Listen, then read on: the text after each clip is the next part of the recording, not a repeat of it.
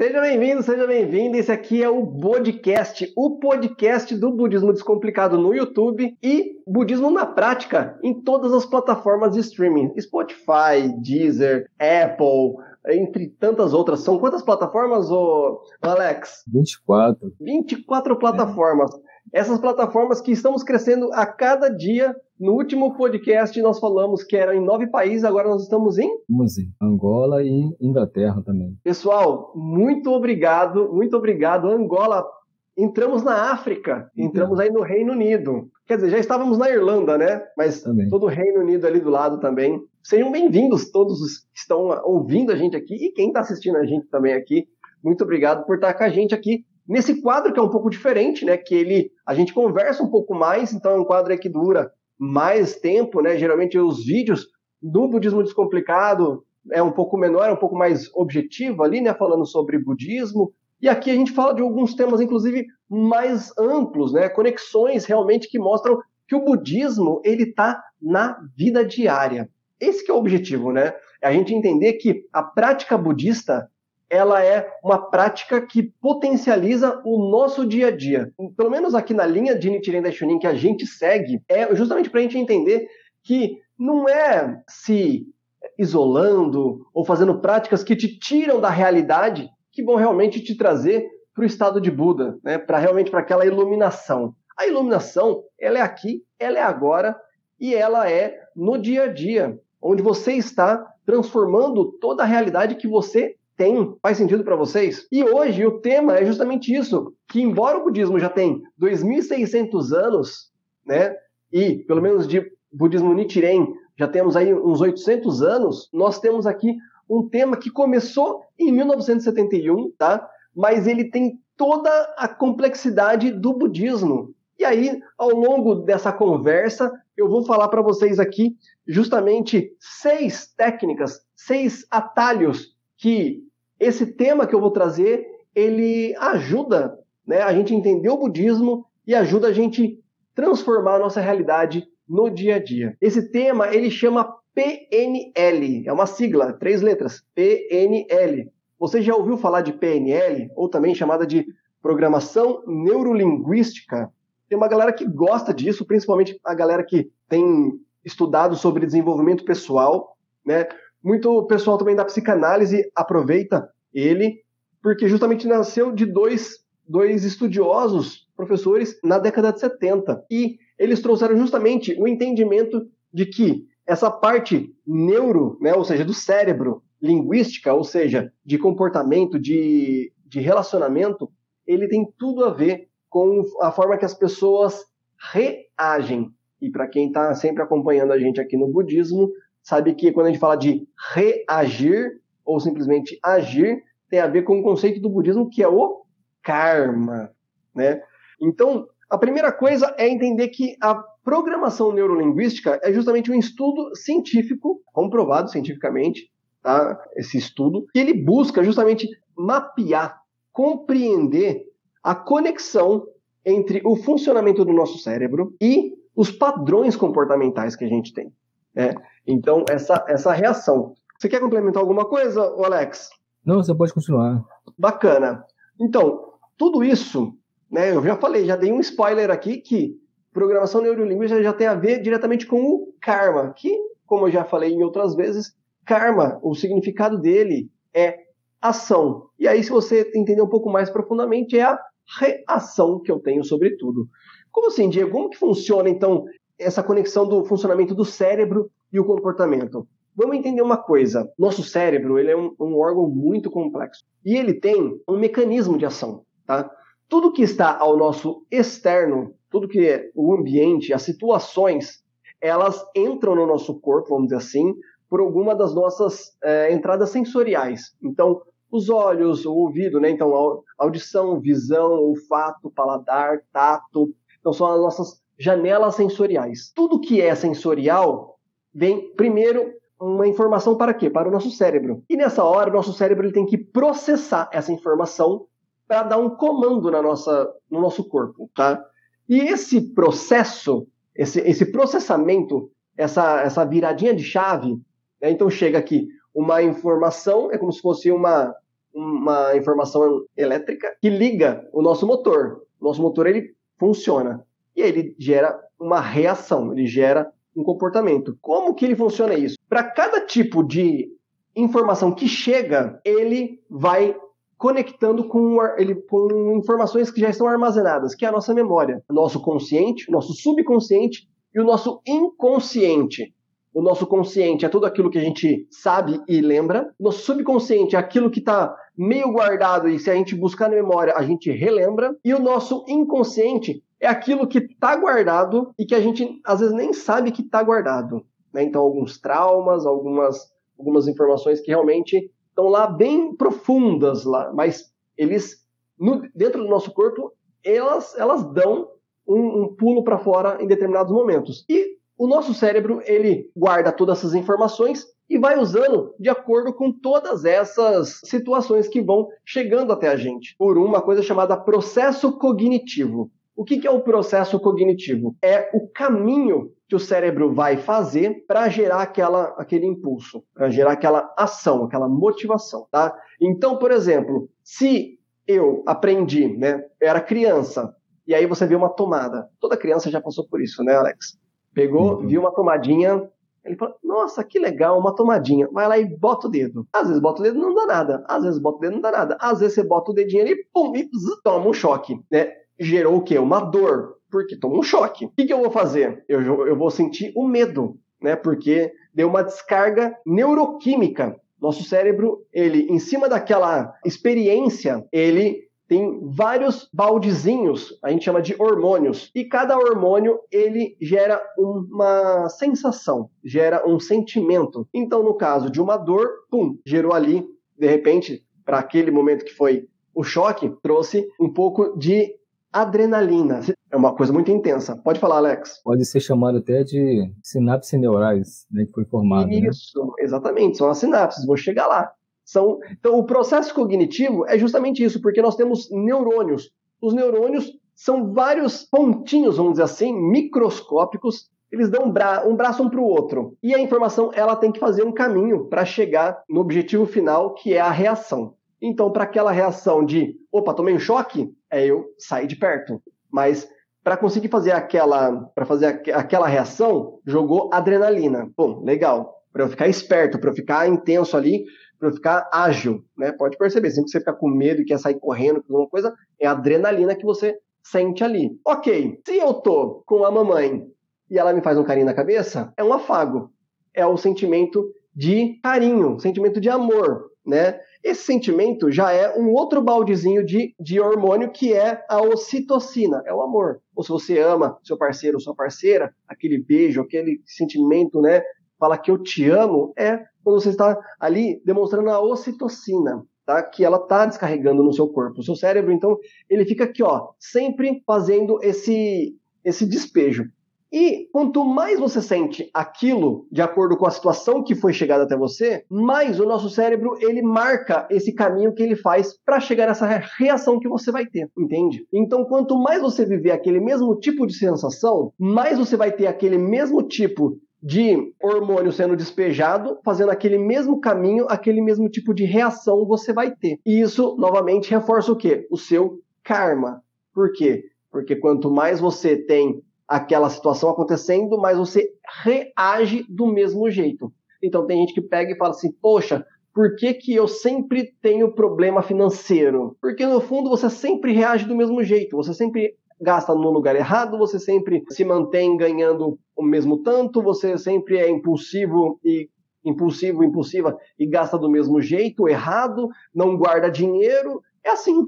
Tudo isso são reações de acordo com as sensações que você tem do ambiente que você vive. Pode chamar também de programação, né? Uma crença, um paradigma, né? E fazendo adendo o que você falou no começo, hum. sobre subconsciente e consciente, criança até os 7 anos, ela tem o subconsciente completamente aberto, né? Então, toda crença que é transmitida para uma criança, através dos pais e do ambiente externo, ele não tem um filtro para bloquear isso. Então, dependendo das crenças que a criança absorve na sua infância, essas crenças permanecem com a programação para a vida toda, né?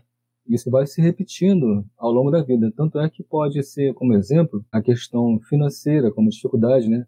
De relacionamento, mas quando vai se pesquisar a fundo, existe um porquê dentro do subconsciente dessa criança que impede todo esse progresso nessas áreas. Exatamente. Então isso a gente tem desde o começo, como você falou, dependendo de como forem essas informações quando a gente era criança, elas se fortalecem, elas fortalecem o nosso processo cognitivo. Como você falou, é uma programação, né?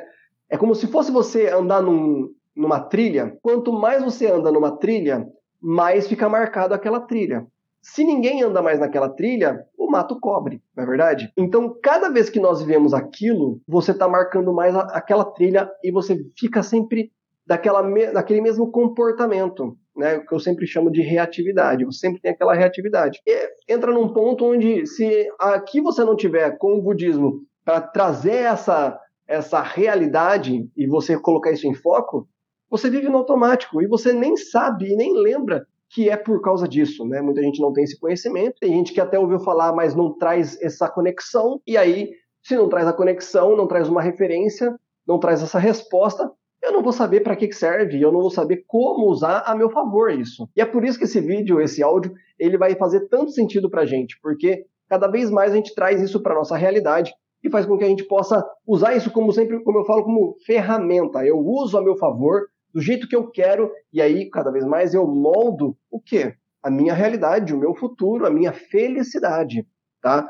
Então é isso. O processo cognitivo, né, é o funcionamento do meu cérebro. Todos os caminhos que eu faço, quanto mais eu estou marcando essa trilha para que a minha vida ela seja realmente daquele jeito, ou quanto eu posso visualizar aquilo e posso mudar isso, né? Mudar a trilha. Falo assim, essa trilha está indo para um caminho que eu não quero. Eu quero justamente para aquele outro lado.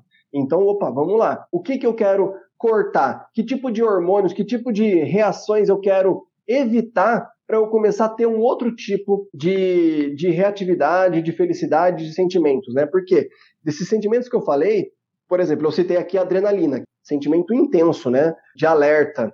A ocitocina, do amor. A serotonina, que é do bem-estar, da tranquilidade é, a dopamina, que é do prazer, que gera até o vício, e também até o cortisol, por exemplo, que é o sentimento que caminha para a tristeza. Uma pessoa que sempre fortalece a trilha na tristeza, ela desenvolve o quê? Depressão, estresse, entre outros sentimentos parecidos, né? Quanto mais eu fortaleço, mais aquilo fica forte na minha vida. E no caso da depressão, se torna até uma doença, não é verdade? E, bom, enfim, tudo isso são coisas que a gente tem que tomar conta e perceber que eu posso então mudar para que eu possa ter uma vida mais saudável, mais uma sabedoria, né? E um controle, um domínio da minha mente, na é verdade. Aí entra a parte onde a gente vai trazer essa conexão, né? Aí não é uma conexão em si, mas perceber que dentro do, da prática budista, dos conceitos budistas, nós temos muita influência, né, muita coincidência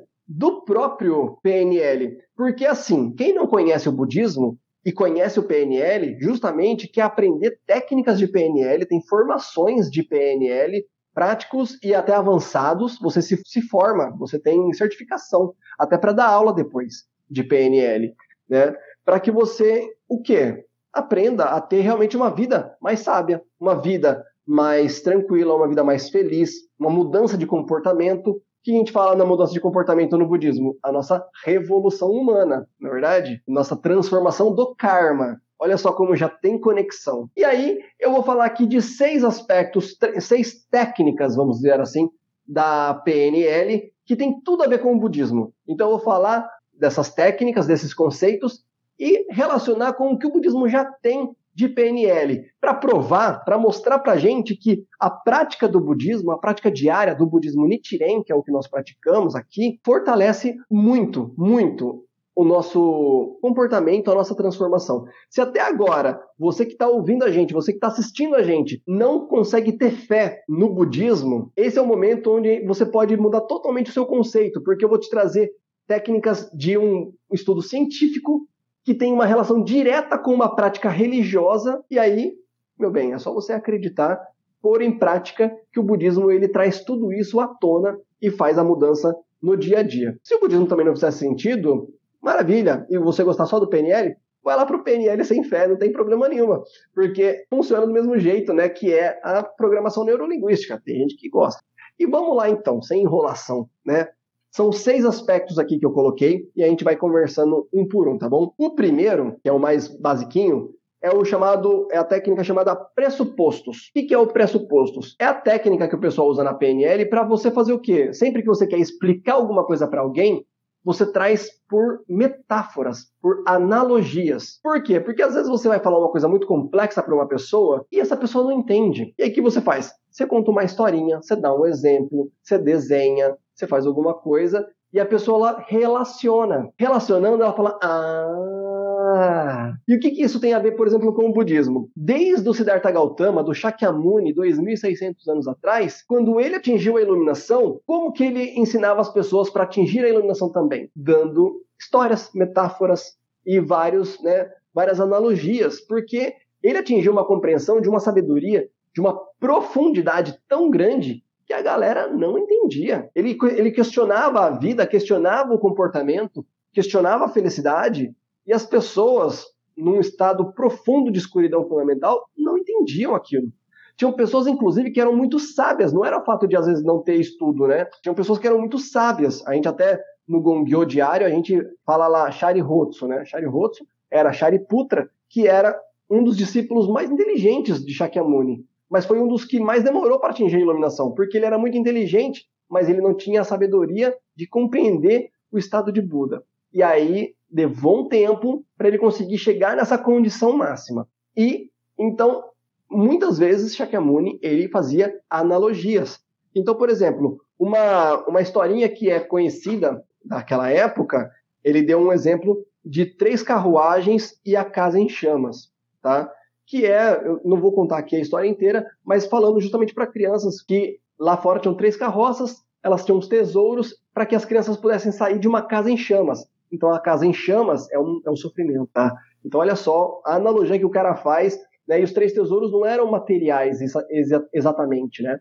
Mas para que as pessoas elas pudessem ser atraídas para a luz. Olha só que profundidade. Depois também, uma coisa muito importante, no Sutra do Lótus, que é o que a gente segue como base no, no, são dois locais principais que o Shakyamuni deu três palestras, inclusive tem esse conceito chamado três palestras em dois locais, que é a cerimônia do ar e Pico da Águia. Então ele deu três palestras, então foram duas no, na cerimônia do ar e uma do Pico da Águia se eu não me engano. Posso estar errado se é o inverso. Mas o Pico da Águia eu até pesquisei e realmente foi um local, pico, um monte, né?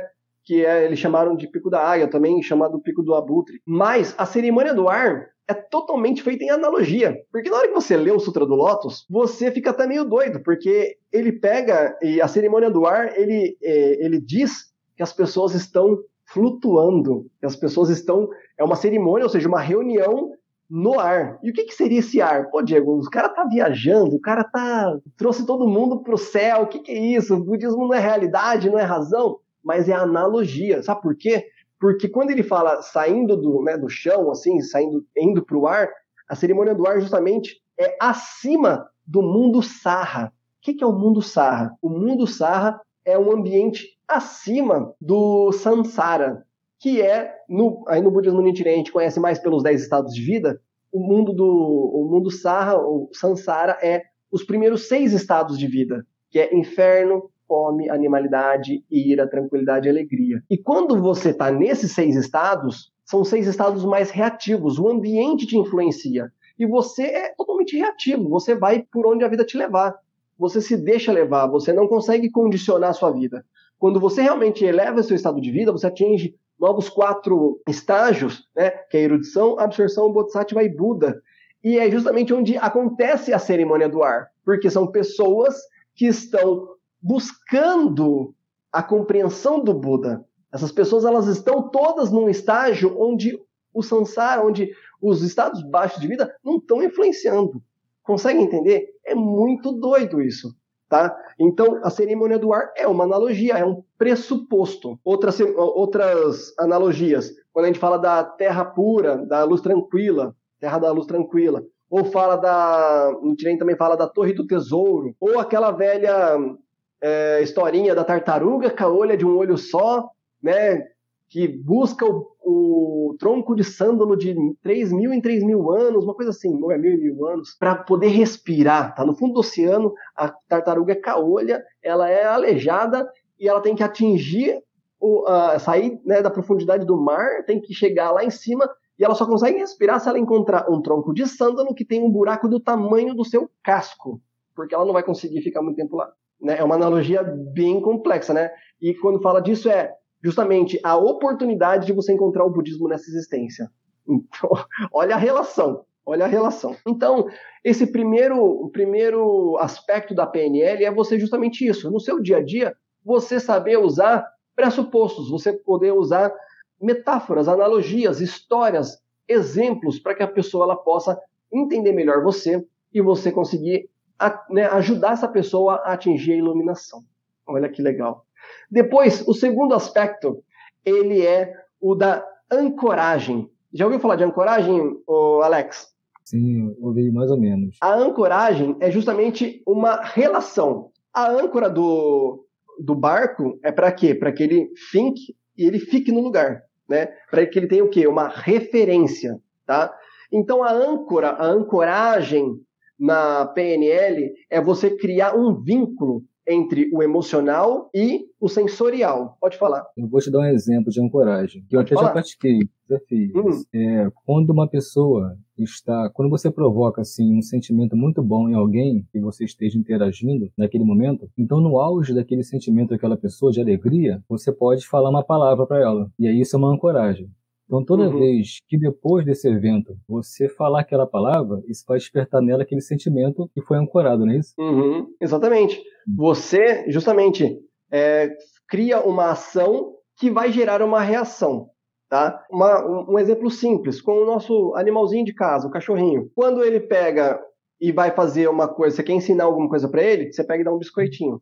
Né? É uma recompensa. Então, sempre é. que você fizer isso, você cria essa recompensa, ele cria aquela reatividade e você educa o seu cachorro, por exemplo. É, tem uma técnica de Pavlov, você se lembra? Como? É, acho que o nome dele é Pavlov, sobrenome, por hum. assim. Ele fez com um cachorro. Hum. Ele balançava uma chave e aí o cachorro ficava salivando porque sabia que era o momento de se alimentar com a ração, né? Comida. Mas ele Sim. fez essa associação, mexer com a chave. Sim. Sabe aquela. Esse é bem pesado que eu vou falar para você.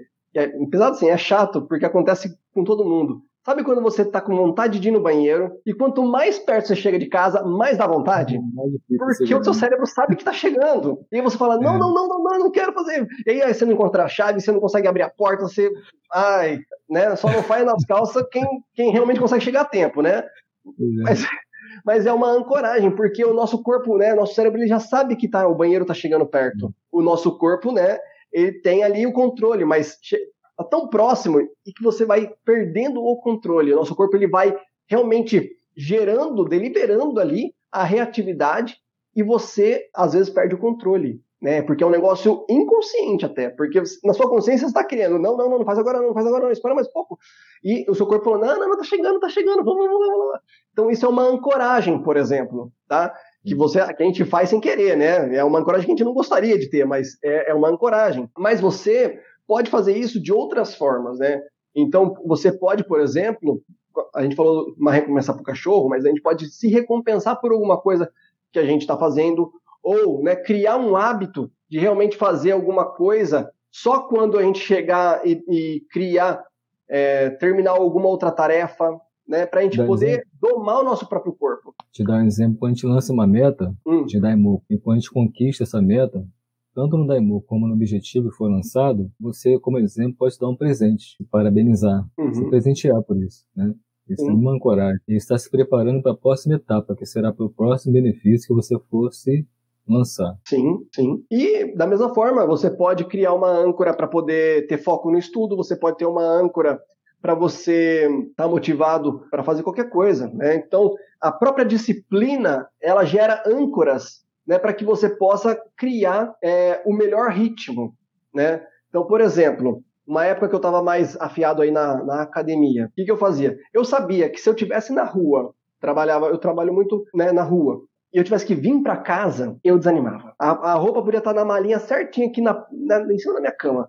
Mas se eu chegasse em casa, eu desanimava. Então, o que eu fazia? Eu já montava a minha malinha com a minha roupa de academia e eu deixava já no carro. Dava horário, dava um, uma oportunidade X, eu ia direto. E aí eu me trocava lá. E aí a coisa acontecia muito mais facilmente. Né? Se não, era batata. Eu chegava em casa, ah, precisa. Não, não ia na academia.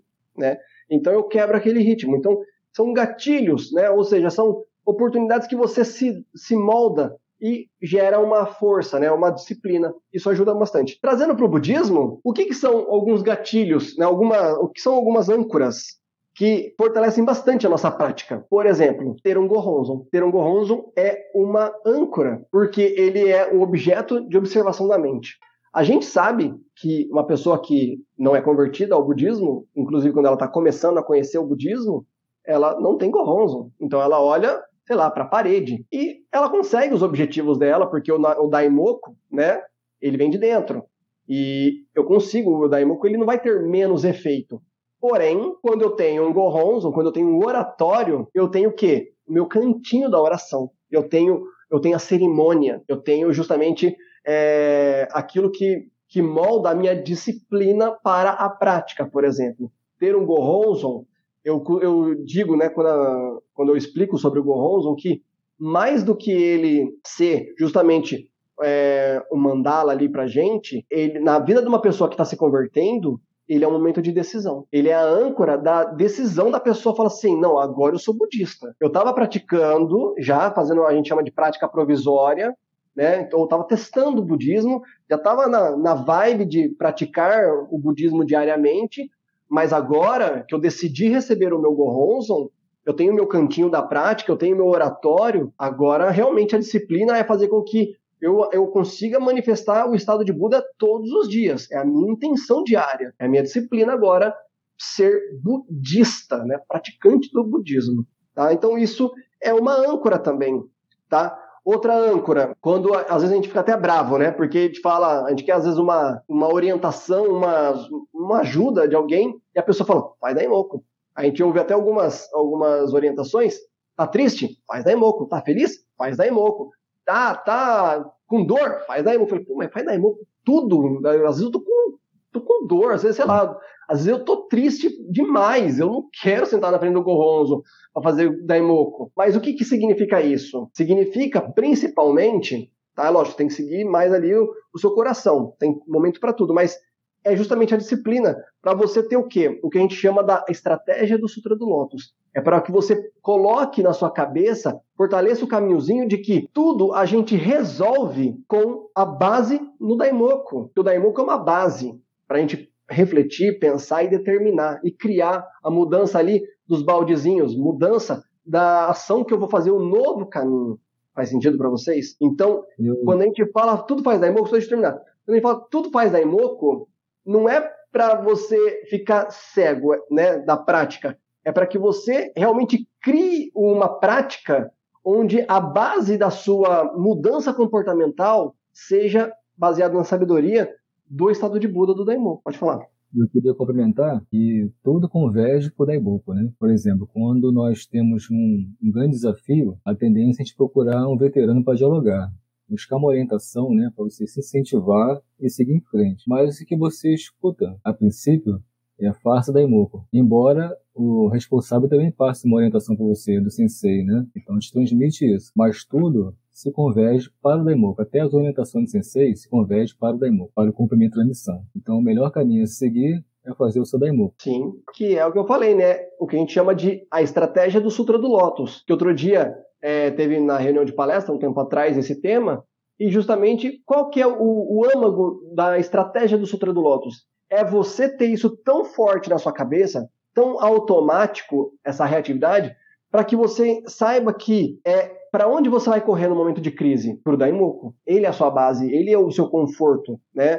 Recitar o Nam-myoho Renge Kyo é justamente a energia vital que vai te dar sabedoria e força para poder sobrepujar qualquer obstáculo. Porque se você não tiver essa reatividade, a prática do budismo você não vai estar tá fazendo e ela vai fazer com que nesse momento de crise, nesse momento de reação impulsiva, você realmente seja impulsivo, impulsiva para uma coisa que não vai te dar um resultado bacana. Você vai só fortalecer o pior, você vai aumentar o problema. O terceiro ponto, né, a terceira técnica é a intenção positiva. E ela é muito simples. Quer ver o um exemplo? Qual a primeira coisa que a gente faz no primeiro dia do ano? Objetivos, né? Objetivos. Né? Nós escrevemos nossos objetivos, né? nós pensamos em tudo que a gente quer para esse ano. Então, é a intenção positiva, é a afirmação. E isso é muito importante, porque às vezes a gente está perto de algum amigo, amiga, parente, aquela pessoa que é reclamona, né? Aquela pessoa que tudo é do lado negativo, sempre é o copo meio vazio, sempre é uma coisa que, ah, mas também, ah, mas por quê? Ah, mas minha vida é isso, ah, porque tudo é o lado negativo, tudo. Sempre é a coisa para o lado pior. Sempre ela vê um problema em cada solução. E esse ponto da PNL, a intenção positiva, é justamente a gente mudar isso. Primeiro, do jeito que a gente falou, a gente sempre colocar objetivos. E aqui cabe uma coisa muito interessante na questão do Daimoku, porque a gente às vezes fala assim, né? Muitas pessoas que vêm conhecer o budismo e praticavam outras religiões, geralmente cristãs, elas têm uma, um vício, né? Um vício, um vício comportamental que é o quê? De pedir pedir para o místico, né? pedir para Deus. E no budismo não tem isso, né? O próprio cosmo, o próprio macrocosmo, ele se relaciona com o microcosmo. Então somos nós. Vou pedir para quem? Vou pedir para mim. Então não tem como pedir, tem como afirmar. Então quando eu estou fazendo oração, eu tenho que ter sabedoria para eu, eu saber o que eu quero da minha vida, para eu definir realmente qual vai ser o caminho que eu quero seguir. E aí, nas minhas orações, nas minhas, nos meus objetivos, eu vou afirmar o que eu quero. Eu terei uma vida saudável, eu serei feliz, eu vou conseguir um ótimo emprego, eu vou conseguir ser bem sucedido, eu vou conseguir ter uma família harmoniosa. Eu vou, eu vou, né? Não é eu quero, ai, tomara, ai, pelo amor de Deus, né? Não, eu não posso, eu não posso esperar que tenha alguma coisa que vai me favorecer. Eu, eu determino isso. Então é uma afirmação positiva. Eu vou criar esse caminho, eu vou criar essa realidade, eu vou criar essa condição de vida. Acho que você já ouviu esse termo, né? Condição de vida. Eu vou criar isso. Eu vou manifestar. Começa agora. E é positivo, né? Quando eu vou pensar em alguma coisa, eu sempre vou pensar na solução. Então eu estou com um problema, tá? Eu sei que são muitos problemas, eu sei que tem muitos empecilhos, mas vamos pensar do outro jeito. Vamos pensar qual que é a solução. Como que resolve isso? Às vezes parece que a solução é até alguma coisa impossível, mas não. Se eu começar a pensar no que é impossível, vão começar a brotar várias oportunidades de eu conseguir caminhos novos. Porque se eu só pensar do jeito que eu sempre penso, olha só como a neurolinguística é, é realmente frequente aqui no budismo se eu sempre pensar do mesmo jeito, eu não vou pensar em outras alternativas, eu sempre vou pensar do mesmo jeito. Então, quando eu dou a oportunidade de pensar até no impossível, eu me abro para novos caminhos, eu me abro para novas oportunidades e essa afirmação positiva vai criar a condição de que eu possa realmente buscar novas trilhas na minha cabeça e na minha, na minha, no meu comportamento. Né? Diego, hum. é, Todo dia eu pratico a PNE no budismo. Hum. Identifiquei isso. E nas minhas orações, por exemplo, se eu tenho um objetivo para alcançar, eu sempre ofereço uma oração da seguinte maneira: é, eu estou profundamente agradecido por eu ter conquistado isso, isso e tal. Então eu projeto o meu futuro como eu quero. E isso funciona muito bem. Isso é PNL também, né? Sim, sim. Eu não, estou, eu não peço eu já agradeço pela vitória. E eu saio. Eu saio com a certeza de que aquilo vai dar certo. Porque a gente projeta o nosso dia a dia, né? Sim. Se você projeta que vai atingir a sua meta, a tendência é conseguir. E você já avançou, está assim, alinhado com o seu objetivo. Então sempre utilizo isso e identifiquei agora que eu pratico a PNL todo dia. Claro, claro. E a gente falou, inclusive, no último podcast, de gratidão, né? Que uhum. começa com reconhecimento. Também tem o ponto onde a gente tem a retribuição para alguém ou para alguma coisa que a gente percebe o favorecimento, e tem aquele nível mais alto do estado de Buda mesmo, que é você simplesmente, como você disse, você ser grato todo o tempo e fazer com que realmente tudo seja gratidão no seu dia. Então, isso é realmente você moldou com PNL, né, com uma programação neurolinguística, com o budismo, um novo caminho para você reagir. E aí o seu dia é moldado por justamente pela gratidão, pelas oportunidades, pela sua mente aberta, que está realmente condicionada a absorver o que vem, não ficar só naquela coisinha fechada que você tinha, né? Inclusive, na parte de intenção positiva, entra muito, não sei se você já ouviu falar, mas eu já ouvi essa orientação de fazer um daimoku de felicidade, um daimoku de alegria, né? É, os veteranos, né, as DFs principalmente, né, as divisão feminina, Eu já ouvi assim, não, faz Daimoku com alegria, faz Daimoku com, com, né, com gratidão. E olha só como isso é doido. Tem uma, uma pesquisa, infelizmente eu não vou saber a fonte agora, mas é, já ouvi várias vezes em palestras falando de PNL, que existiu, existiu uma pesquisa que fizeram com dois grupos de pessoas, acho que foi nos Estados Unidos, e eles é, pediram para fazer um responder um questionário. Então várias pessoas ficaram numa sala, várias pessoas ficaram numa outra sala. E aí elas foram responder um questionário onde tinha ali uma uma resposta comportamental que era para ver se ela tinha mais um aspecto um comportamento mais negativo ou mais positivo sobre aquela situação que estava na questão. Só que, perdão, foram três grupos, porque um grupo só respondeu as questões assim, normal. Um outro grupo, eles falaram assim: não me pergunte, só faça. Na hora que você estiver respondendo, você vai ter duas canetas, uma para você escrever e uma outra para você ficar assim, ó, bem no fundo da boca, para fazer o quê? Eles não falaram que era, não deram a resposta, mas para aparecer um sorriso. E o outro grupo vai fazer essa, esse mesmo questionário com a caneta fazendo um biquinho assim, ó, bem na ponta da boca. E aí, fizeram esse experimento. E curiosamente, misticamente, coincidentemente, qual foi a tendência desses três grupos? O grupo que não tinha a caneta na boca teve um comportamento, uma reatividade ali sobre as questões mais amena, mais opaca, mais ok, mais normalzinha. As pessoas que fizeram o questionário só com a caneta no fundo da boca, assim, elas tinham uma resposta mais positiva sobre as situações. E o grupo que tinha o, a caneta mais na, na ponta da boca, fazendo um biquinho, elas tiveram uma tendência a responder mais negativamente aquelas situações. Então, o que? O sorriso na da caneta nem no fundo da boca projeta o sorriso. Se você faz, né, provoca o sorriso mais vezes no seu dia a dia, o seu cérebro ele entende a fazer o processo cognitivo, a reatividade mais positiva. Então, quando eu falei agora há pouco de daimoku da felicidade, daimoku de gratidão, pode perceber, eu já testei e gostei muito. Quando você faz daimoku, você, se você estiver sozinho é melhor, porque vai, a princípio vai parecer meio doido isso, né? Mas quando você estiver fazendo daimoku, faça daimoku sorrindo, né? E aí, e até pensando em coisas, né? E a gratidão e felicidade, então, nam myoho kyo, nam myoho kyo, nam myoho kyo cara, você sente uma coisa mais gostosa. Eu senti e foi muito legal. Foi um experimento que eu fiz mesmo. Se você fizer um daimoku intencionalmente mais fechado, né, talvez você tenha ali um pensamento mais, né, mais negativo. É mais difícil você ter isso porque ninguém faz daimoku querendo ficar bravo, né? Ninguém faz. Mas se você de repente estiver fazendo daimoku e você estiver triste, né, provoque a mudança. Por mais que você esteja chorando, por mais que você esteja passando uma dificuldade, mude Crie a reação inversa no seu corpo. Faça o seu, o seu corpo trabalhar para você. E assim, consequentemente, o universo trabalhar para você. Né? Provoque um sorriso, provoque a gratidão. Faça um exercício de mudança neurolinguística, um, né? uma mudança neuroquímica na sua cabeça, para você criar um novo caminho no seu cérebro, como que é legal e como funciona. Para você ter uma noção, agora juntando um pouquinho de intenção positiva com ancoragem, o budismo não explica por quê, mas outro dia, um tempo atrás, eu tive essa sacada e percebi o quanto é poderoso.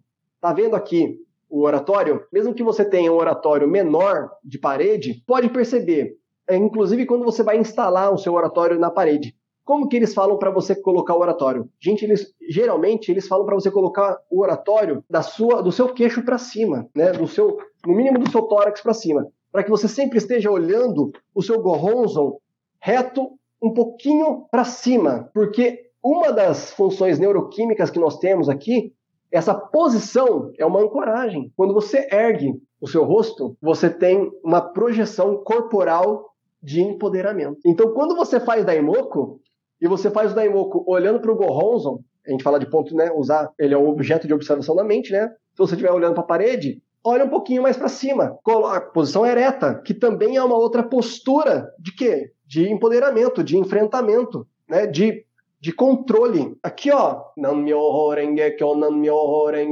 você está criando no seu corpo uma reação neuroquímica para que você possa estar mais empoderado, mais corajoso diante de todos os problemas que você está vivendo. Lembrei da pose do super-homem, da Mulher Maravilha, que é muito falado dentro da PNL também, né? Sim. Empoderamento, sim. a postura, isso sim. causa assim uma sensação de encorajamento, né? Sim. Por exemplo, o nosso mestre da Isao Kikeda, Qual é a imagem, uma das mais emblemáticas dele, que a gente conhece, de, seja de desenho, seja de foto dele assim? Como, qual a postura que ele está? Sempre ereta, né? Completamente ereta. É uma, uma, tem uma imagem famosa que é quando ele veio é, em 84 para o Brasil e ele fez uma aparição surpresa no estádio onde estavam fa fazendo os preparativos para um festival que ia ter, né, de recepção a ele. Ele apareceu de propósitos, né, surpresa no estádio é, para parabenizar as pessoas. E ele entrou no estádio fazendo né, os, braços, os braços erguidos assim, fazendo V de vitória. Né? E virou, um, né, virou uma imagem emblemática dele. Assim. Estou falando como exemplo, né? Tem pesquisas, como você falou da posição do super-homem, da Mulher Maravilha, fizeram experiências é, que até com pessoas deficientes visuais nativas, ou seja, pessoas que nasceram já com deficiência visual, mesmo quando você fala de né, fala assim, ah, como que você faz se você tá, você se sente vitorioso, essas coisas assim.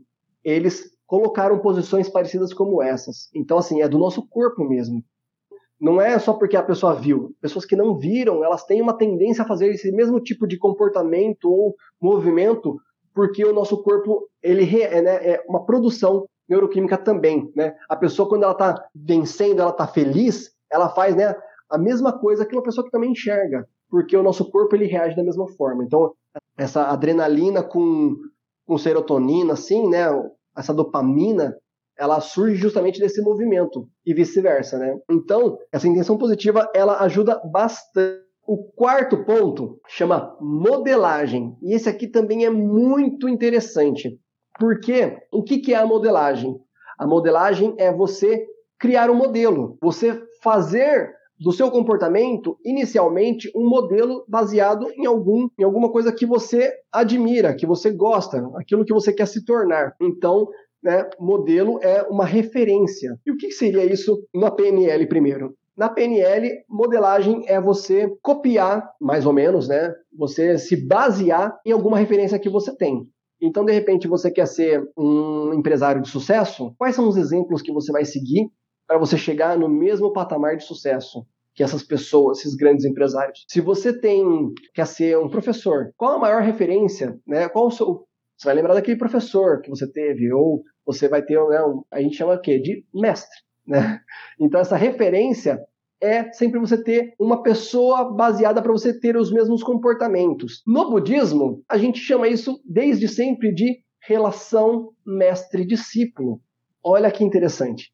A relação de mestre e discípulo é justamente a modelagem. E o mais interessante é que eu sempre falo, até em outros vídeos, não é copiar. Né? E aí entra até um ponto que a galera quer copiar tanto o mestre que vira um fanatismo, né? vira um idolatrismo. E não é isso. A relação mestre-discípulo é você, primeiro, ter a sua, o seu modelo, ter a sua referência máxima e você perceber e fazer tal como, não igual. Como que é fazer tal como? É você ver, poxa, essa pessoa ela é bem inteligente, ela lê muitos livros, poxa, eu percebo que essa pessoa é muito inteligente, também vou ler. Né? Eu acho que a leitura me, me traz sabedoria. Poxa, essa pessoa é uma pessoa que sempre está ativa, uma pessoa que sempre toma uma iniciativa. Poxa, também vou tomar mais iniciativa. Essa pessoa é uma pessoa que sempre está ali na linha de frente dessa da luta ali, da batalha, ou né, praticando. Essa pessoa pratica muito, vou praticar também, né? Assim como, porque o exemplo dele trouxe resultados, eu quero resultados tal como. Então a relação de mestre e discípulo, ela vem desde o Shakyamuni. Né? Shakyamuni era o mestre e todos os discípulos seguiam ele. Depois, o budismo simplesmente surgiu, né? Porque os discípulos, eles foram movimentando o mesmo caminho do mestre. Nichiren Daishonin, até falei no outro podcast, ele, justamente, mesmo ele sendo o que a gente chama de Buda dos últimos dias da lei, ele tinha uma gratidão enorme pelo seu primeiro mestre budista, que era Dozenbo, e assim por diante. Hoje nós temos aqui Daisaku Ikeda, por exemplo, né? E a relação de mestre-discípulo não acontece se eu não tiver um mestre. Eu não consigo ter um mestre, não consigo ser um discípulo se eu não tenho um mestre. Então, ela é una. E quanto mais você tem essa relação de mestre-discípulo, mais você também absorve a posição de mestre dentro da sua vida, porque você está fazendo e tendo resultados. E outras pessoas vão se inspirar em você. Então, isso é o que faz o quê? Nós temos o legado, né? As pessoas se inspirarem em você e você realmente criar uma mudança no ambiente, porque a modelagem, ela molda você ela transforma a sua forma de ser, a sua forma de ter disciplina, de ter resultados e automaticamente também pega no resto das pessoas que estão ao seu redor. Fala aí, Alex. Eu usei a modelagem no início da minha prática, no meu grupo TIO, que no caso era responsável de comunidade na época. Isso. Isso foi em 2000, então como ele lia muita literatura, e é uma pessoa muito inteligente, e aí para mim serviu como referência, porque até aquele momento eu não tinha o hábito da leitura, ficção e tal. E, aí, na, e como ele trabalhava em uma editora na época, então ele tinha muitos livros em casa como cortesia. Aí ele fez o trabalho comigo de estimular a leitura né, daquelas obras. Então eu me senti assim como se eu estivesse modelando ele pela admiração pela inteligência, né? E aí eu modelei. E para mim foi muito importante, porque isso moldou meu pensamento. Né? Através da literatura até hoje, foi ser um tesouro para mim. Sim, exatamente. Quem não tem referência, não tem mudança. Porque dentro da escuridão fundamental, a pessoa ela tá perdida ela não tem referência. Então, quando a pessoa ela está pelo menos buscando ascender na vida, né, buscando a iluminação, ela só vai conseguir a mudança na hora que ela encontrar uma referência. A referência geralmente é uma pessoa ou várias pessoas que estão no caminho que faz sentido para essa pessoa, entendeu? Isso é muito legal. Então a modelagem é importantíssima. Por isso que a relação de mestre e discípulo ela é essencial. Inclusive, vou te dar uma dica, pessoal, né, que algumas pessoas, né, como é, existe realmente uma, uma incompreensão sobre mestre e as pessoas, algumas só enxergam o idolatrismo que algumas pessoas demonstram, né, que não é o certo. Não existe budismo se não tiver mestre, tá? Por quê? Porque o Buda, ele era o mestre e hoje, se você quer aprender o budismo, você tem que ter um mestre para você conseguir praticar e ter uma referência, né? Ah, mas o Sakyamuni, o Sakyamuni ele pode ser o meu, meu mestre? Ele é a primeira referência, mas no caso, ele era a referência dos primeiros dias da lei. Nós estamos nos últimos dias da lei. E nós estamos, inclusive, hoje, no século XXI.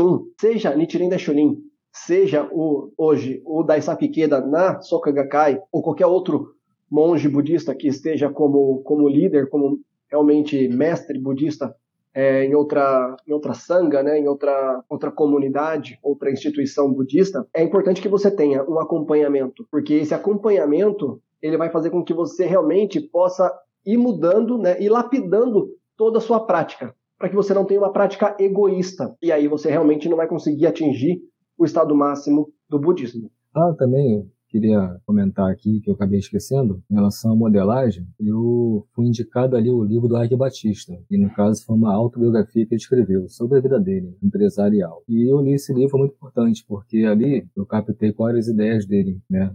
Da ousadia né, do, de um grande empresário né, e as ideias que ele cultivava com ele e levou ele ao sucesso até certo momento. E para mim foi importante também, porque eu modelei essas ideias, assim como outras pessoas me modelaram. Né? Então a gente sempre aprende com o outro. Né? E entrar na cabeça do outro é um privilégio, né? Ainda mais quando você tem assim algo bom para se aprender. E os livros estão aí para isso. Exatamente, exatamente. E o quinto ponto, ele é o tom de voz. O tom de voz, ele parece muito ali é, com a intenção positiva, né, ou de repente uma ancoragem, mas o tom de voz ele é uma ferramenta à parte, porque é através do tom de voz que nós ditamos o estado de vida que nós estamos. O tom de voz ele condiciona o estado de vida que está em alguém que está à nossa frente, né? O tom de voz, se eu falar mais bravo com você aqui, talvez você fique amedrontado ou você fique se sentindo provocado. Se eu falar mais mole, mais monótono, você vai ficar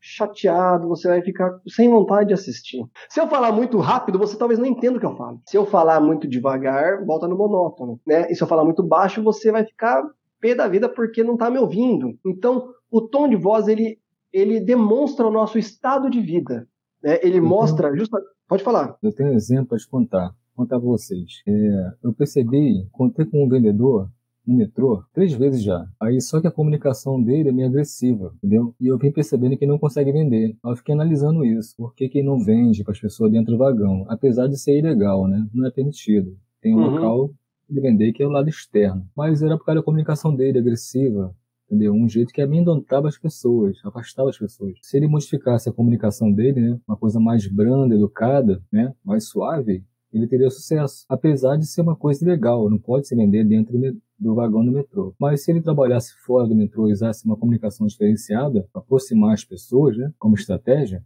iria funcionar. Então a comunicação é tudo, né? Sim. E o tom de voz, né? E quanto mais você entende a relação do tom de voz com o que você quer provocar nas pessoas, que nem você falou, era uma comunicação agressiva. Se você de repente é uma pessoa, ah, é meu jeito de ser. Você está sendo uma pessoa agressiva o tempo todo. Quem que vai te entender tendo uma, uma voz agressiva?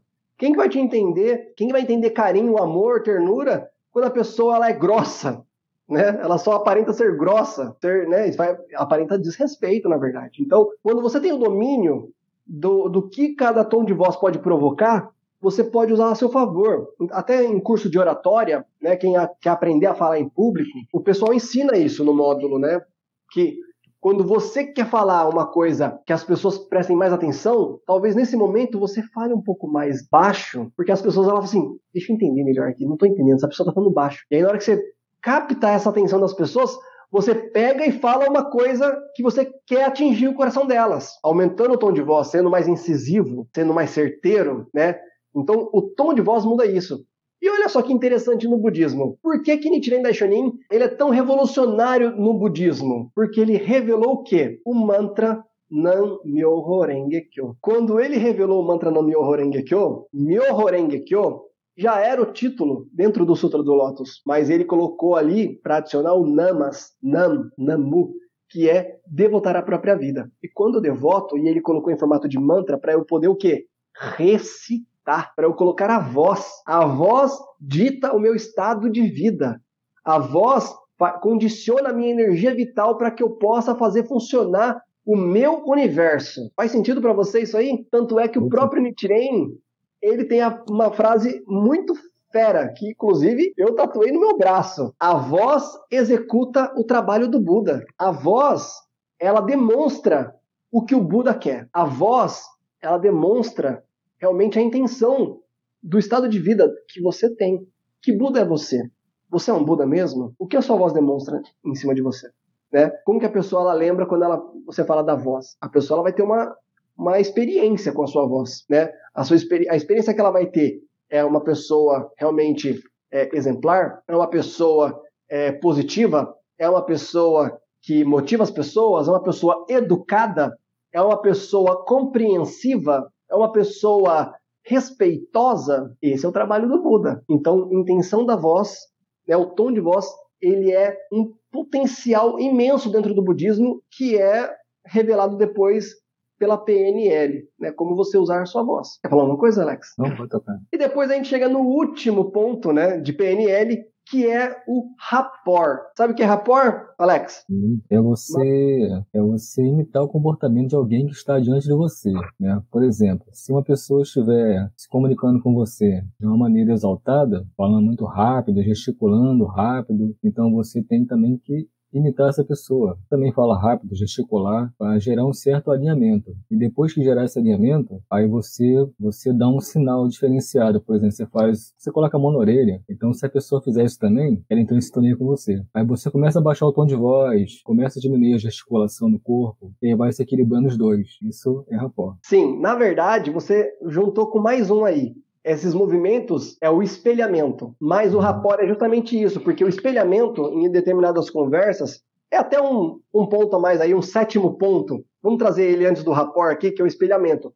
Quando você está conversando com uma pessoa, se você intencionalmente tiver determinados movimentos parecidos com o que a pessoa fez, então a pessoa de repente está conversando com você e ela cruza a perna. De repente você, não na mesma hora, né, para não ficar uma coisa bem espelhada, bem é, mímica, você, mas de repente você pega. A linguagem corporal, que inclusive tem um livro é. que eu até li sobre isso, né? Bem interessante. Exatamente. Então, de repente você pega, passa um tempo, você também dá uma cruzada de perna. A pessoa, ela pega, de repente faz muito movimento assim. E às vezes conversando, você pega e também faz alguma coisa assim. Você vai criando uma intimidade inconsciente que chega no rapport. O rapport é o que você falou, é a sintonia, tá? Teve um exemplo até engraçado que eu soube até hoje, né? De rapó. Hum. Foi até dentro do metrô. Aí a pessoa relatando isso. Ah, eu sentei, hum. entrei no metrô e observei que tinha uma moça muito bonita, sendo que ela estava observando o rapaz que estava sentado adiante, né? Do outro hum. lado do vagão ali. Interessado, né? Só que o rapaz não percebia isso, não não percebeu que ela estava assim, observando ele. Aí o que, que ela fez? Ela tirou a sandália de um dos pés, e aí tirou o pé da sandália e começou a balançar o pé assim, na direção dele. Uhum. Esse linguagem corporal, né? Sim. Dando um sinal, segundo o especialista. Sim. É linguagem corporal. Mas mesmo assim o rapaz não percebeu. Quer dizer, então passou despercebido, né? Esse sinal, esse sinal de interesse, né? Mas ele, que é um especialista também, que entende do assunto, ele notou isso. Falei, Poxa, se eu tivesse no lugar dele, eu teria aproveitado a oportunidade. Pelo menos puxaria, daria um oi para essa menina, né? Uhum, exatamente. E quanto mais você está conversando com a pessoa e você cria essa sintonia, é o que a gente fala da empatia, né? Quanto mais você sintoniza com a pessoa, mais você cria essa empatia, você cria essa, essa conexão de vida a vida. E o que, que o budismo fala sobre, sobre essa empatia, sobre essa sintonia? É estado de vida, né? É o estado de Buda, por exemplo. Quanto mais você cria uma sintonia, perdão, quanto mais você eleva o seu estado de vida, lembra que eu falei agora há pouco do samsara e até dos quatro nobres caminhos ali, os quatro estados de vida mais altos, erudição, absorção, bodhisattva e Buda, se eles são os quatro mais altos, eles não são influenciados pelo ambiente. Então significa que a sua intenção naquela hora, ela influencia o ambiente e as pessoas. Você cria a condição, você cria o ambiente, a oportunidade. Quanto mais você está em estado de vida elevado, através da recitação do Daimoku, né? Então a tendência é você se conectar com pessoas em situações também de maneira elevada, estão na mesma sintonia que a sua. Muito Agora, quando lembrado. isso não acontece, quando a pessoa não está vivenciando esse momento de sintonização positiva através da prática da fé, e a tendência é que ela se sintonize com situações né, que fazem parte da escuridão fundamental dentro da sociedade, né? Situações que não são boas. Então tem uma tendência a se conectar a isso, porque está a mesma vibração ali entre eles. Uhum, exatamente. Foi muito bem lembrado. Justamente esse rapport, essa sintonia, esse estado de vida que você tem, ele condiciona o seu ambiente, vai fazer, vai moldar onde você quer estar. Né? Então, se realmente você está num ambiente que é tóxico, um ambiente que é negativo, um ambiente pesado, se você eleva o seu estado de vida, você vai ter uma tendência a se desconectar com essa galera e começar a se conectar com uma nova galera, um novo ambiente, para criar condição para que você esteja num outro ambiente para que você esteja mais feliz. Quando você está em estado de vida elevado, naturalmente essas pessoas que faziam parte do seu círculo de amizade e viviam em baixo estado de vida, na escuridão, naturalmente elas se distanciam de você, né? Sim. E não fazem mais, mais parte daquela frequência naquela sintonia. Você se elevou, uhum. então não tem mais conexão entre vocês. É igual assim um exemplo também, assim, no, no ato de violência na sociedade, como assalto. Né? Se você tiver com uma energia assim é, em alta, em estado de vida elevado, então a conexão entre você e aquele criminoso não acontece porque está em baixa frequência e você está em alta. Então você não se encontra. Talvez ele nem te enxergue. E acontece muitas vezes a pessoa que é um praticante dentro de um ônibus ou numa situação qualquer por exemplo, aquele homem foi assaltado, mas aquela pessoa que pratica não foi assaltada. Eu já vi várias vezes isso. Ah, porque ela estava em estado de vida elevado, então não, não houve conexão entre os dois, né? Ela ficou uma pessoa invisível naquele ambiente, não se conectaram. Sim, é eu mesmo. Eu, eu trabalho muito de carro, estou sempre em trânsito e nunca fui assaltado. E eu sempre estou nessa frequência, eu, sabe? Eu sempre estou assim no carro, eu sempre faço as minhas orações assim, falo assim, hoje só vou me conectar com pessoas maravilhosas, com pessoas bem de vida, com pessoas né, leves, pessoas realmente dispostas a, a transformar sua vida. Então, quando a gente está nesse estado elevado de vida, você cria a condição, você cria o ambiente que você está, automaticamente você, inclusive, muda né, de ambiente, você atrai realmente essa energia positiva que sempre vai estar tá na sua vibe, você vai estar tá se conectando, você vai estar tá em rapport. O rapport, necessariamente, ele fala mais de uma conexão direta com as pessoas, mas no budismo, ele dá essa amplitude, né? É onde está realmente a empatia com a pessoa, com, com essa conexão, mas como a gente falou agora, né? Até do ambiente, de tudo que a gente frequenta ou não. Uma coisa muito interessante é que dentro do estado de Buda, né? É, a gente pode falar até de Shakubuku, né? Que é o quê? Quando a gente fala do budismo para outra pessoa, a gente apresenta o budismo para outra pessoa, nós estamos fazendo o Shakubuku, nós estamos fazendo a propagação do budismo. Se você estiver falando de qualquer jeito, sem sentimento, sem vontade, sem confiança, ninguém vai se conectar com você.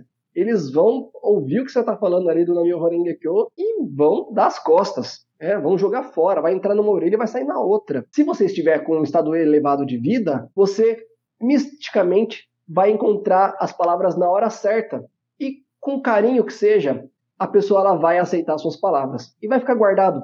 Né? Já teve várias vezes, várias, hein, que eu é, presenciei falar do budismo ou falar que eu era budista para alguma pessoa e a pessoa fala assim: Nossa, quando eu era criança, na escola, uma professora minha era budista e falou desse Nam-myoho Renge Kyo. Podia não estar na vida dela naquele momento recitar o Nam-myoho Renge Kyo, mas a sementinha ficou guardada. Da mesma forma que você ouve falar de budismo, né, de qualquer outro budismo ou de qualquer pessoa assim, e às vezes a pessoa ela nem lembra disso, entendeu? Porque não guardou, porque o estado de vida não acendeu nela o estado de Buda. Então, quando você está falando de coração e você está realmente numa condição elevada de vida, você está elevando também o estado de vida daquela pessoa de tal forma que realmente a pessoa ela vai ascender, eu falei agora, né? Ela vai ascender para o estado de Buda. Tem uma frase do Nichiren que é, eu não lembro de cor agora, mas ele fala que quando você acende uma vela para o outro, é impossível você não se iluminar, na é verdade? Então, quer dizer, quando você realmente está com o desejo de fazer o bem para uma pessoa, de ensinar o Nam-myoho Renge Kyo para outra pessoa, você provavelmente vai estar num rapport, numa conexão tão grande que é impossível, primeiro, ela não aceitar aquilo para a vida dela, como se fosse uma semente, pelo menos, que vai brotar mais para frente, ou às vezes até imediato, como também isso vai fazer uma causa muito forte na sua vida. Uma causa muito, muito forte, que exemplo, é a própria iluminação. No meu Instagram, eu coloquei um formulário para quem quisesse participar de uma reunião de palestra, poderia deixar os contatos, né? Como, por exemplo, uhum. nome, e-mail, é, WhatsApp, o estado e a localidade no município. Tá lá meu formulário no Instagram. Uma DF entrou em contato comigo. Que legal. Esse sentimento que eu tive, através da, do contato dela, foi justamente o que você acabou de falar, contentamento, né, de você tomar uma ação desse tipo e isso gerar um fruto, um resultado. E isso pode ser feito à distância também, né? fizer um formulário no meu Instagram, uhum. isso comigo. Isso para mim deu uma, assim, uma. me iluminou.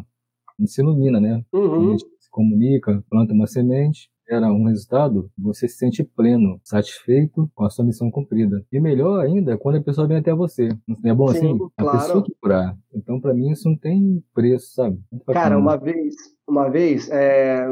você que já tem bastante tempo de prática também, já ouviu falar que é, até um, anos atrás tinha muito forte anualmente os cursos de aprimoramento na HK, né? Sim. Famosos CAPRES. E eu fui, em 2007, eu fui num CAPRE, se eu não me engano era o CAPRE 13, do, da divisão dos jovens da América Latina. E eu lembro até hoje que o Ricardo Miyamoto, que era o líder da divisão dos jovens naquela época, cara fera demais, admiro muito ele.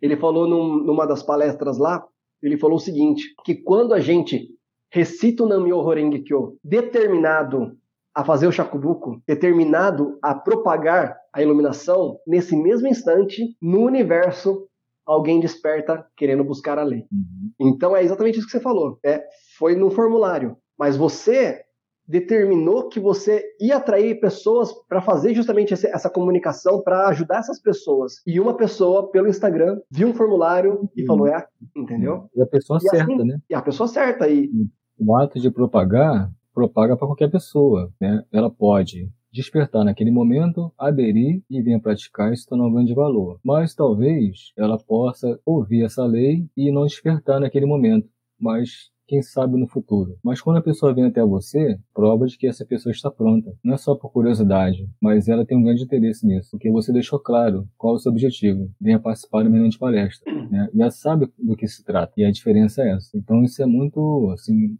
gratificante, né? Sim, Quando sim, parabéns. Você pagar para alguém e a pessoa adere, aceita de imediato, gera um, um, espírito de procura, que a gente costuma comentar muito, né? Uhum. Então a gente sente assim uma satisfação dentro da gente. É uma coisa quase inexplicável, né? Um sentimento assim, poxa, você se sente pleno, né? Parece que a vida está tá te dando os parabéns. Isso aí. Então, a gente percebeu aqui, fazer um resumão para terminar, a gente percebeu que a PNL é um estudo científico, comprovado cientificamente, né, de entender, compreender o mecanismo no nosso cérebro, como que o nosso cérebro ele capta informações, processa, joga hormônios, né, joga reações químicas no nosso corpo para que o nosso corpo ele possa reagir. Isso já o budismo já ensinava, falando simplesmente que isso é karma, né? Como a gente reage às coisas que acontecem na nossa, na nossa vida. E aí, mostrando aqui seis, na verdade sete, né? A gente acabou falando de sete. Sete é, informações de como usar a PNL a nosso favor, o budismo ele também se torna muito mais forte para que a gente possa entender que o budismo ele é, ele é puramente científico, né? Ele, ele tem um processo cognitivo que funciona realmente desde da época de Shakyamuni, 2.600 anos atrás, né? 500 anos antes de Cristo, né? Então vamos lá. Vou recapitular rapidamente. O primeiro, o primeiro, a primeira técnica ali, o primeiro atalho de PNL é o pressuposto, ou seja, a gente fazer explicações através de metáforas, analogias, explicações, exemplos, a pessoa ela entende melhor. Segundo, é a ancoragem. Quando eu relaciono alguma coisa ou algum uma fala, uma atitude ou até um objeto para com uma reação que eu quero ter. Então, às vezes, seja um, um biscoitinho para o cachorro perceber que ele está sendo recompensado por aquilo. Ou quando eu estou criando uma disciplina para que eu possa sempre ir para a academia sem chegar em casa e, e desanimar, e assim por diante. E ter, de repente, um gorronzon para que eu possa focar, para que eu possa ter o meu cantinho da oração ali, para que eu possa mostrar que eu tenho uma postura de uma pessoa praticante do budismo é a ancoragem. Terceiro, é a intenção positiva, é eu criar meus objetivos, é eu escrever meus objetivos, é eu sempre fazer as minhas orações afirmando o que eu vou ser, o que eu vou ter, o, como eu vou criar a condição de vida da minha vida. Não vou pedir para ninguém, não vou esperar, não vou desejar, eu vou determinar o que eu quero. Quatro, é a modelagem, é eu ter um mestre, é eu ter um exemplo, uma referência. E aí fazer assim como ele, não igual, Fazer como? Então, pegar exemplos de atitudes e começar a colocar na minha realidade. Como eu posso fazer isso? Como isso pode dar certo na minha vida? E aí eu começo a criar os mesmos passos de quem tem sucesso naquilo. Quinto, o tom de voz. Né? A gente falou, a voz executa o trabalho do Buda. Então, Daimoku, ele só é justamente revolucionário na história do budismo porque ele é um mantra. Ele é para a gente recitar. Quando a gente recita, a gente provoca através da voz a intenção da voz, a condição de vida da voz, o estado de vida que a gente tem. A gente manifesta o estado de vida através da voz, por exemplo. Sexto, a gente falou antes do último, né? A gente falou do espelhamento. Então, quando eu estou me relacionando com as pessoas, às vezes, para eu criar uma sintonia com a pessoa, eu posso pegar o jeito daquela pessoa e ir fazendo também parecido para que ela possa se sentir mais à vontade. E a gente cria aqui uma sintonia. E falando de sintonia, entra no sétimo ponto, então, que a gente criou, já que a gente adicionou o espelhamento. O sétimo ponto é o rapport, que é a sintonia, realmente, essa conexão entre os estados de vida que o budismo, fala, o budismo fala que quando você eleva o estado de vida, você justamente você cria uma condição onde você está em estados de vida que não são mais influenciados pelo ambiente. Você está em estados de vida que você influencia o ambiente. Então, automaticamente, você está ali se conectando, você está influenciando a pessoa a também elevar o estado de vida e provavelmente você vai, né, como um Buda, você vai iluminar a vida dessa pessoa. E os dois estarão iluminados. Esse é o poder do estado de Buda, esse é o poder da iluminação. É você poder oferecer o melhor para uma pessoa, ou seja, a iluminação e automaticamente a causa está sendo intrínseca na sua vida também. Você está se iluminando. Então o rapport é essa sintonia máxima, onde você manifesta justamente pela intenção de elevar a sua e a vida e a sua vida e a vida do próximo também, na verdade. Esse é o resumo. Fala alguma coisa aí, Alex. Bom, eu achei super interessante todo o conteúdo e quero aproveitar para convidar você que está nos assistindo, novinho, nos ouvindo, para se inscrever no canal do Diego, Budismo Descomplicado, no meu canal também, Budismo na Prática. E o seu Instagram, o, o Diego, qual é? O meu Instagram você pode procurar lá pela Livraria Bodhi Store. Bodhi é B-O-D-H-I, Store é S-T-O-R-E, né, em inglês. Então, Livraria Bodhi Store, que é onde você também encontra todos os artigos, livros de uso, oratórios, oratórios de parede, é, acessórios, tudo para sua prática da fé, tá? Então, você vai me encontrar lá e você pode me chamar no DM também. Fora que também vou deixar aqui o WhatsApp, já direto para você falar comigo pelo WhatsApp da loja, caso você já queira encomendar algum produto lá. Mas também à disposição para a gente conversar também lá no Instagram. O meu Instagram é Budismo na Prática Underline. E lembrando que se quem estiver assistindo, ouvindo a gente, se quiser participar desse bate-papo, é só chamar o Diego lá no direct, né, Diego? Isso, pode chamar lá, que em breve nós vamos fazer alguns quadros de diálogo com mais pessoas. E se você quiser conversar com a gente, quiser dar um relato pra gente, já coloque seu nome na lista aqui, porque a gente vai chamar você também, tá certo? Sim. Gente, muito obrigado. Da nossa parte é só. Nos vemos nos próximos capítulos e tchau, tchau. Até o próximo episódio.